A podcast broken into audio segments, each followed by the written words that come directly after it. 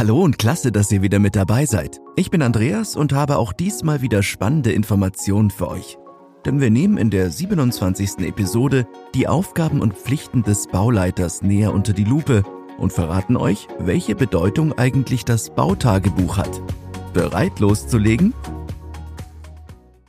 Auch wenn ihr vielleicht denkt, dass der Einsatz des Bauleiters nicht wirklich von Bedeutung ist, so übernimmt er beim Hausbau die Rolle von einem der wichtigsten Ansprechpartner auf der Baustelle. Warum das so ist, verrate ich euch Schritt für Schritt.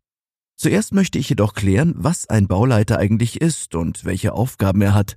Fakt ist, es gibt keine Baustelle ohne einen Bauleiter. Dabei ist es vollkommen egal, ob es sich um die Massiv- oder Fertigbauweise handelt. Der Bauleiter hält in Sachen Leitung und Koordination nicht nur direkt auf der Baustelle die Fäden in der Hand, Vielmehr ist er auch für eine detaillierte Planung und umfassende Dokumentation des Bauvorganges verantwortlich. Letztere erfolgt in erster Linie durch das Führen eines Bautagebuchs, auf das ich im zweiten Teil dieser Episode noch im Detail eingehen werde. Die grundsätzlichen Aufgaben eines Bauleiters, die unabhängig von Umfang, Größe und Art des Bauprojektes sind, umfassen unter anderem eine gründliche Vorarbeit. Dazu zählt beispielsweise das Erstellen eines Bauzeitplans, das Durchführen von Vermessungsarbeiten sowie die detaillierte Planung der komplexen Abläufe auf der Baustelle. Das Ziel des Bauleiters ist es, den Bau des Hauses ohne großartige Verzögerungen bei geringstmöglichem Kostenaufwand in die Wege zu leiten und durchzuführen. Dabei ist es wichtig, die zahlreichen an dem Bauprozess beteiligten Parteien inklusive der von ihnen durchgeführten Tätigkeiten aufeinander abzustimmen. Der Bauleiter muss planen, indem er realistische Ziele vorgibt, rechtzeitig das für die jeweils folgende Bauphase notwendige Fachpersonal engagiert und die für den Bau erforderlichen Materialien bestellt. Vor Ort hat er, gemeinsam mit dem Baustellenleiter, für eine Einweisung der Mitarbeiter zu sorgen. Doch die Aufgaben eines Bauleiters enden nicht mit der Planungs- und Vorbereitungsphase, vielmehr ist er auch für die Qualitätssicherung während des Baus zuständig. Dazu gehören die folgenden Punkte. Erstens eine regelmäßige Kontrolle von Materialien und Bauarbeiten. Zweitens eine Korrektur bzw. Optimierung von qualitativ minderwertigen Ergebnissen. Drittens das Realisieren aufgestellter Zeit- und Kostenpläne. Außerdem ist der Bauleiter für die Abnahme von Lieferungen, die gewissenhafte Rechnungsprüfung sowie die Kommunikation mit Bauherren, Berufsgenossenschaften, Lieferanten der Gewerbeaufsicht und anderen am Bauprozess beteiligten Einrichtungen, Unternehmen und Spezialisten verantwortlich. Sind die Bauarbeiten abgeschlossen, so setzt der Bauleiter einen Termin für die Übergabe an. Dabei werden potenzielle Schwachstellen in einem Protokoll festgehalten und in einem letzten Akt korrigiert.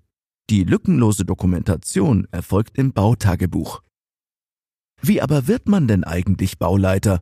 Vielleicht habt ihr ja das Ziel, einmal selbst in diese Rolle zu schlüpfen. Angesichts der großen Verantwortung und der Komplexität des Aufgabenbereiches von Bauleitern ist es nachvollziehbar, dass hier einschlägige Qualifikationen gefragt sind. In der Regel handelt es sich beim Titel des Bauleiters um eine Zertifizierung, die im Anschluss an ein fachnahes Studium erworben wird. Schulungen inklusive Prüfung werden von unterschiedlichen Bildungsträgern angeboten. Angesprochen fühlen dürfen sich unter anderem Meister, Techniker, Architekten, Bauingenieure sowie qualifizierte Fachkräfte, darunter Projektsteuerer und Fachplaner sowie Quereinsteiger mit mehrjähriger beruflicher Erfahrung in der Baubranche. Ein abgeschlossenes Studium oder aber eine abgeschlossene Ausbildung im Bauwesen inklusive Berufserfahrung von mindestens drei bis fünf Jahren sind in einem Großteil der Fälle ein Muss. Wollt ihr selbst Bauleiter werden, so dürft ihr euch mit folgenden Lehrinhalten beschäftigen, nämlich der Haftung und den Rechten und Pflichten eines Bauleiters, der Bautechnik, der Arbeitssicherheit, dem Controlling, der Mengenermittlung, der Dokumentation, der Abnahme sowie dem Mängel- und Nachweismanagement. Habt ihr oder der angehende Bauleiter die Prüfungen erfolgreich abgeschlossen und das wohlverdiente Zertifikat erhalten, dann steht früher oder später das erste Bauprojekt in der Funktion eines Bauleiters an. Dabei verpflichtet ihr euch vorab mittels einer sogenannten Bauleitererklärung, die euch übertragenen Aufgaben professionell und gewissenhaft zu erfüllen. Zu den Pflichten des Bauleiters gehört außerdem die Durchführung von Baumaßnahmen gemäß öffentlich-rechtlicher Anforderungen. Eine bedeutende Rolle spielen die Sicherheitsvorkehrungen.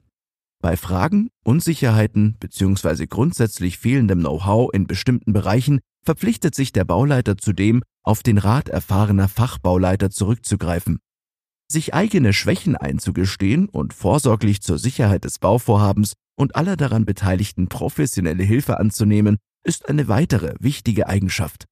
Darüber hinaus bringt ein vorbildlicher Bauleiter auch Fähigkeiten zur Kommunikation und Koordination sowie Verhandlungsbereitschaft und Empathie mit.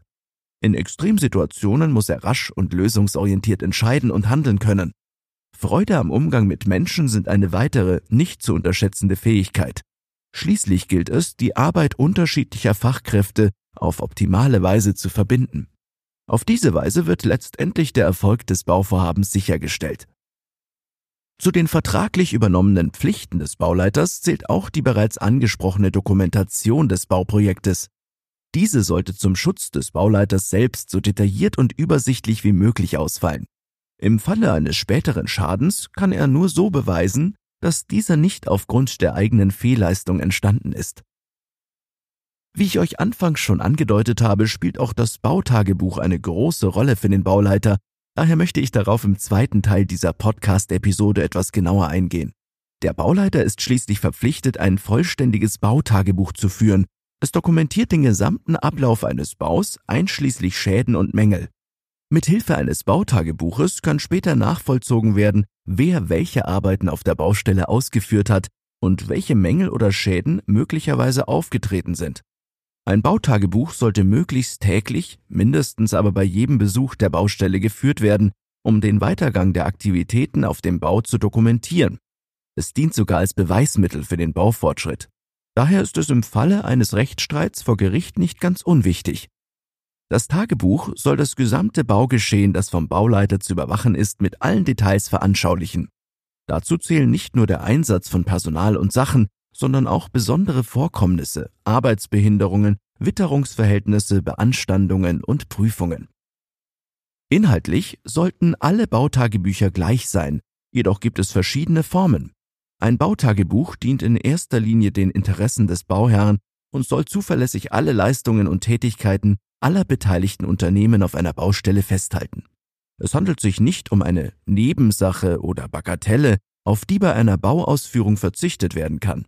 In der Regel wird das Bautagebuch analog, das heißt schriftlich in Papierform geführt, nur so kann es seinen Zweck als Dokumentation und unter Umständen auch als Beweismittel bei einer späteren gerichtlichen Auseinandersetzung gerecht werden. Ein Bautagebuch in Papierform enthält mehrere Spalten, wie zum Beispiel für die Abschnitte Firmen, Arbeitszeit, Einsatz der Arbeitskräfte sowie ausgeführte Arbeiten und Arbeitsfortschritt oder eine zusätzliche Spalte für besondere Vorkommnisse.